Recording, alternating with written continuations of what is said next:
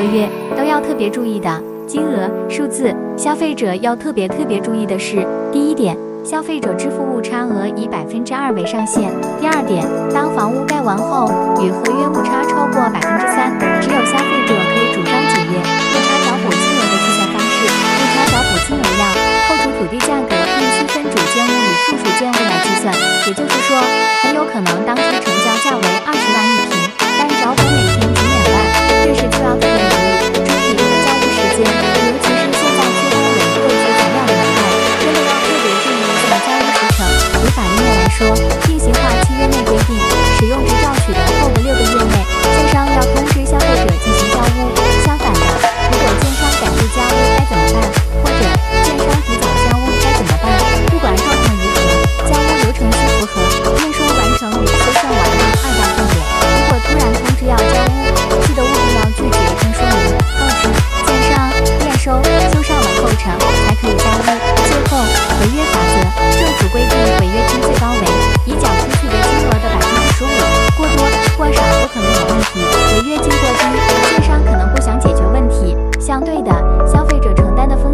越高。违约金过高，超过百分之十五，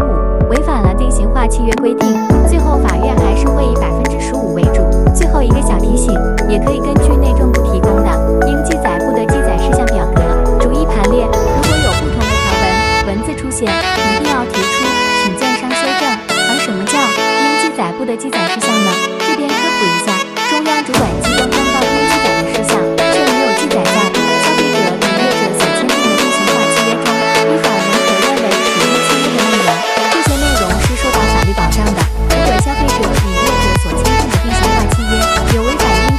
或不得记载事项的条款，就可视为无效。从事不动产工作期间，还真的看过有些建商建议消费者在签订合约时夹带提前交屋、提前拨款的文件，就是认为说消费者在签大量文件下，面对一直签名、一直翻页的状况，不会去注意这张黑布客。所以呀、请自己翻阅合约书，请自己逐一确认好文件后，再下手签名